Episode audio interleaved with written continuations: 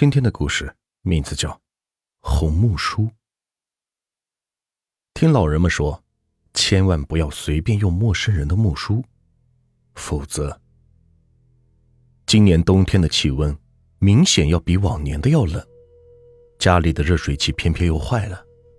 小薇在极不情愿的情况下，被迫来到了公共浴室里去洗澡。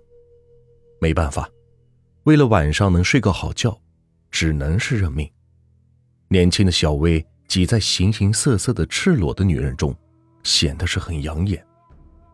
同事的好友甜甜正在家里为小薇准备着晚饭。她跟小薇是同学，从小学到现在的大学都是，两个是亲如姐妹。甜甜跟小薇在校外租了一间小屋住在了一起，两人是互相照顾。让远在家乡的父母是减少了一份担心。甜甜比小薇大了几天生，所以甜甜待小薇像妹妹一样，就连劝说她洗澡也是如此。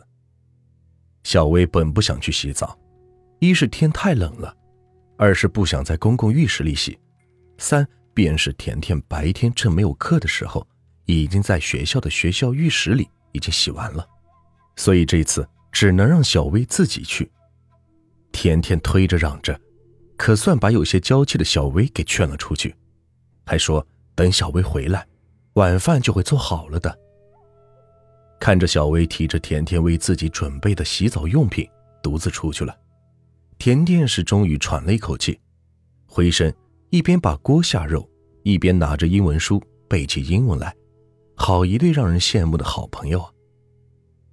小薇在充满蒸汽的浴室里搓洗着身子。对面的两个胖女人在大声的闲侃着家务，小薇皱着眉头。洗澡本是轻松的事，这两个家庭主妇白天还没有聊够啊。想着，有些烦的小薇低下头，把她湿湿的长发甩在了额前，挠了挠，涂上了洗发水，便揉搓起来。伸手，小薇闭着眼睛，在浴筐里摸索着她的木梳。糟了，走得太着急了。甜甜忘了给我拿木梳了，怎么办？洗发水的泡沫流到了小薇的眼睛里，小薇赶忙是擦了擦眼睛，只能是借一把了。于是她拍了拍旁边正在洗头发的女人的肩膀：“大姐，我的木梳忘记拿了，可不可以把你的借给我用一下？”小薇微闭着眼睛，因为洗发水的泡沫不断的流向自己的眼睛，搞得小薇的眼睛是难受极了。在小薇模糊的视野里，只见那女人伸手递过来一个枣红色的木梳。小薇一见，非常高兴地看着面前的这位大姐，道了声谢，便把红木梳接了过来。小薇擦了擦眼睛，看了看这把木梳，晶莹剔透，透着一股子灵气儿。小薇也不知道，自己怎么会对这把木梳看上半天。呀，这红木梳真不错。小薇笑言了一句：“那位大姐没出声，可能是因为浴室里太吵了，再加上人家正在洗头发，没听清吧。”想着，小薇又看了看红木梳，真的很漂亮。想着，便再一次低下头，一边用水冲洗着头发，一边梳了起来。叮咚，门铃响了，是小薇回来了。甜甜把最后一盘菜放到餐桌上。便高兴的打开了门，小薇回来啦，头发梳没梳？我忘记给你带木梳了。小薇披着头发，仿佛没有看见甜甜一样，连鞋也不脱，便径直的走进了屋子。甜甜皱了皱眉：“小薇，你怎么不脱鞋就进屋了呢？你的浴筐呢？你不会把浴筐丢在浴室里了吧？老天，那洗发水可是我今天新买的。”飘柔护发素也是很贵的呢。砰！小薇的房门关了，瞬间，甜甜看到小薇的手里那一把陌生的红木梳。这家伙该不会是气我不给他拿木梳吧？不可能的呀，小薇不是小气的人呢，好奇怪哦。甜甜穿上了他的大衣，敲了敲小薇的房门：“我去浴室给你找浴筐，你老人家快出来吃饭吧，要不然。”饭都凉了，知道吗？说完，甜甜便转身走向大门口，打开门，融入有些冷的茫茫夜色当中。好一会儿，甜甜开门进来了，她抬头看了看屋子，小薇这个家伙怎么把灯都关了？说着，她把刚刚找回来的玉筐放到了鞋柜上，并开灯进了屋。小薇搓搓有些冻僵的脸颊，脱下沉重的大衣。小薇，饭吃了没？说完，甜甜听着屋子里的小薇的反应，竟然是没有动静。甜甜有些着急，小薇怎么这样呢？不就是忘了帮她带木梳吗？至于这样吗？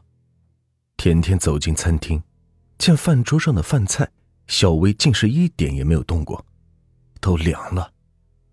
甜甜更是生气了，将饭菜重新热了热，便又开始叫道：“小薇，你快点给我出来！你妈说了，让你吃饭呢，快点小薇还是没有动静。甜甜赌着气，又一次走到了小薇的房门前，拍着门：“小薇，你快点出来！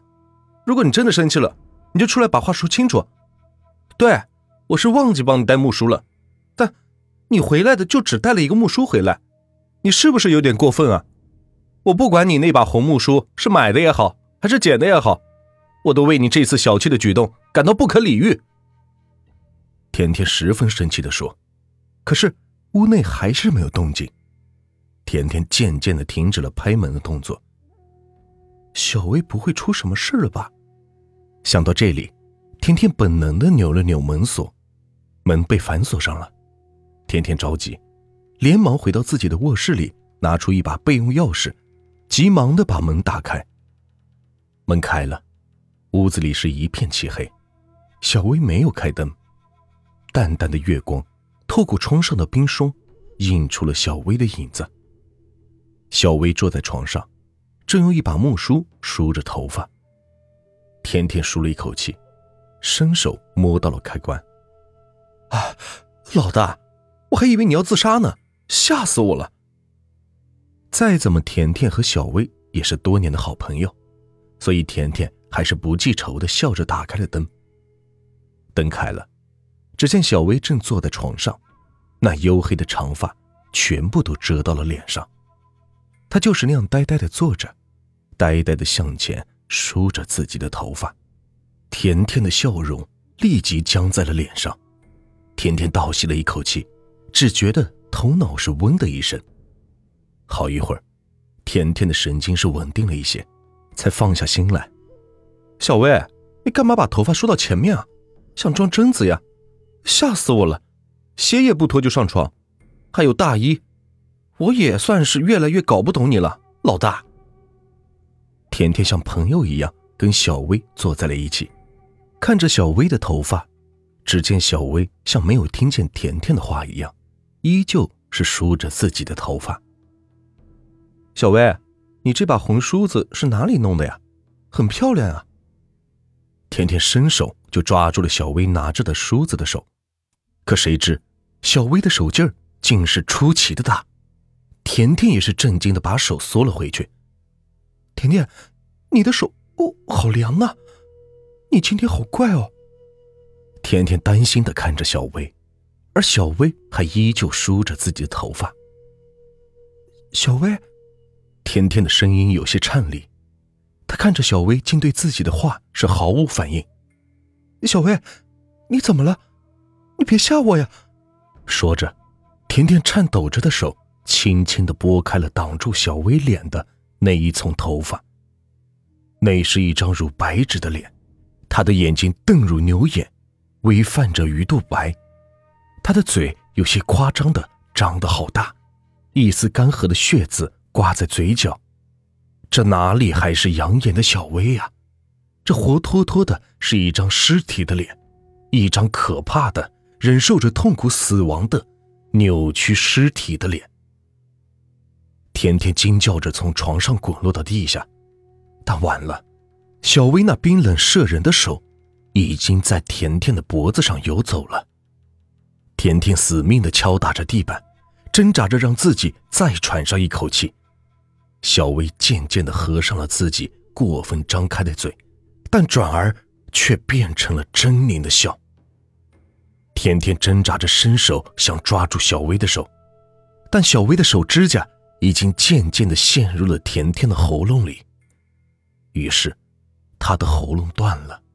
小薇撤回了手，笑着舔舔指甲间的血，然后将手伸到了自己的脖子上。这是一个下着雪的早晨，警察一大早便包围了甜甜和小薇的家。四周弥漫着一种浓重的煤气味一夜时间，燃气灶烧穿了甜甜为小薇温菜的锅底。警方在他们的卧室里找到了他们的尸体，死得很惨。小薇把甜甜掐死了，然后竟也掐死了自己。警方都猜对了，但唯独他们漏掉了尸体旁的一把枣红色的木梳。光辉哼着小曲儿。坐在自己的计程车里，他是年轻而富有自信的计程车司机，他拥有着开朗的性格和迷倒一切女人的俊朗面孔，于是，在整个计程车司机的圈子里，还是有些名气的。生活唯独对他不公的是，他的大多数活动时间都是在夜里，他是一个夜班的计程车司机。一个挽着手袋的时髦女郎从他的车里。走了下来，来到了一座公寓门前。女郎走了进去，消失在楼道的漆黑之中。光辉将脸贴在他的方向盘上，看着这个公寓的入口，有点奇怪，说不出，但能感觉得到。伸手，光辉打开了副驾驶座位前方的小抽屉，拿出了一个红木梳。光辉端详了一下，在月色的照耀下。红红的，有些像果冻，晶莹剔透，满是漂亮。光辉笑了笑，用梳子梳了梳头发，便一脚油门开走了。不一会儿的功夫，一个夜归的男人走进了那个公寓。当他一踏入公寓的入口，楼道灯便亮了起来。男人走在充满灯光的楼梯间，回到了家。也许这就是光辉。感觉到奇怪的地方。为什么女人在上楼的时候，楼道灯并没有亮呢？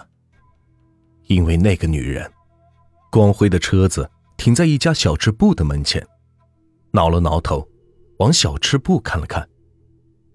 这间小吃部是专门为夜班计程车司机所设的，所以里边的顾客多半都是开车的。光辉眯着眼睛，老朋友广福。正在那里吃饭呢，他笑了笑，今天夜里的这顿饭就跟他蹭了。说完，他打开车门，想了想，又伸手把座位旁边的红木梳拿了出来，一边梳着头，一边向着小吃部走了过去。嗨，广福，吃着呢。光辉笑嘻嘻的走了过去。广福正在吃着一碗面条，听见有人喊他。头都没抬，一想准是光辉。老板，再来碗面。光辉今天这碗算是我请的。光辉的人缘可还真不是盖的。广福端起碗喝了一口汤，抬起头看着刚刚坐下来的光辉：“喂，你没什么吧？一个大老爷们在众目睽睽之下梳什么头啊？”周围正在喝酒的计程车司机们一听，全部开始起哄了。光辉笑着一扬手，算是跟他们打了声招呼。就这么一个小陈，夜班的计程车司机早就已经混个面熟了，所以光辉才这么皮。去去去去，该吃的吃，该喝的喝，别瞎起哄。光辉坐了下来，把红木梳揣进了裤兜里。哎。不知道怎么的，这会儿头还痒了呢。小子，你多久没洗头了？广福打趣的问。光辉闷哼了一声：“哼，别以为我个人卫生很糟，我老婆还没娶呢。要懒，我也不能耽误我的青春呢。今天洗的，谁知道怎么这么痒？”服务员把一碗面端到了光辉的面前，光辉用双手捧起面碗。一股灼热涌上了心头，然后低下头喝了一口汤。嗯，光辉，你不会为了弄头发，特意买的木梳吧？广福吃完了碗里的面条，擦了擦嘴，问道。光辉刚把面条塞进嘴里，说话有些含糊。嗯，剪的。什么？广福没听清。光辉把面咽了下去。嗯，捡的，捡的，车上捡的。广福问：“啊，收拾车坐垫的时候捡的，怎么了？”光辉对广福的反应有些摸不到头脑。你最好把它扔了。”广福一脸严肃的说。“为什么？”光辉放下筷子，又把木梳从裤兜里拿了出来，又看了看。这不是挺好看的吗？为啥要扔呢？广福一拍大腿：“哎，我从小就听我妈跟我说，陌生人的梳子不能用，你这捡的更不行呢。”光辉摇摇头，表示道：“哇，我不懂。”广福把嘴贴近了光辉的耳边：“听大哥的话，快扔了，这玩意儿。”招邪！光辉扑哧一愣：“ 什么呀？说的这么严重？不就是一个红木梳吗？”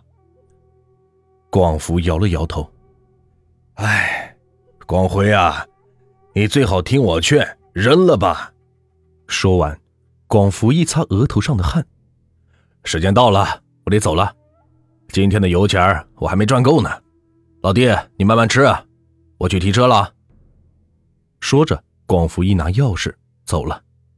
光辉一边笑着继续吃面，完全不理会广福说的话，夹了一口面条想塞到嘴里，但刚张开口，还是将眼神移到了他手里的红木梳。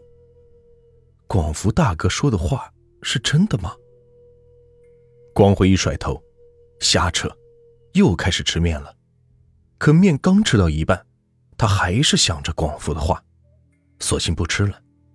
光辉将筷子插回到面碗中，然后狠劲儿一拍桌子，转身也走了。已经是深夜，连野猫也知道回窝睡觉了，更何况天还这么的冷。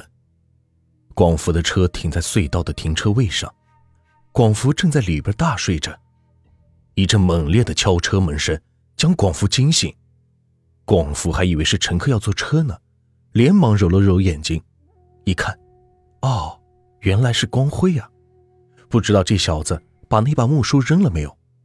他还挺惦记着这件事呢。毕竟年纪轻轻的开夜车不容易。广福打开了车门，然后自己窜到了副驾驶的位置上。光辉，外面冷，进来坐会儿。光辉笑着坐进了车里，然后转过头看着广福。广福打了一个冷战。今天光辉怎么这么怪呀？莫不会，莫不会，这家伙中邪了吧？想着，广福将手轻轻的搭到了车锁上。光辉，这么晚了，有什么事吗？光辉没有说话，还是笑着看着他。广福一见不妙，这小子八成是中邪了。于是广福做好了跑的准备，正在这时，广福忽然感觉到头皮发麻。怎么了？广福抬眼，天哪！只看到光辉的一只手正拿着那把红木梳，轻轻的给自己梳着头发。广福冷汗都流了下来。光辉，你看，老哥的头发这么短，用不着木梳梳的。广福咽了一口唾沫。这时，广福突然一声惨叫，因为光辉已经用力的将他手里的红木梳狠狠的插到了广福的头上，然后狠狠的向下一梳。广福痛彻心扉的叫喊着。光辉一把抓住了广福想要推开车门的手。广福因为光辉出奇大的力气感到了震惊。就这样。广福是动弹不得，任由光辉一下又一下的梳着自己的头皮，血从广福的头上顺着伤口流了下来，活像是一条条血色的长发。光辉笑着，他转而用力的掐住了广福的脖子。广福因窒息而扭动着的头，活像一个甩着头发的女鬼。终于，他颤抖的手脚停止了他的节奏，痛苦的身体也放松了下来。光辉又一次的笑了，他伸出舌头舔干了红木树上的血，然后一下又一下的用力梳着他自己的短发。又是一天的早晨，一个公交车从隧道驶出，发现了两辆停在路边的计程车。一辆车的司机不知跑到了哪里去了，而另外一辆车里躺着两具头皮被梳开的尸体，一具的表情是痛苦，而另外一具则面带着狞笑。一只红木梳被扔到了路边的一个小土坑里，被一只小狗给叼了去。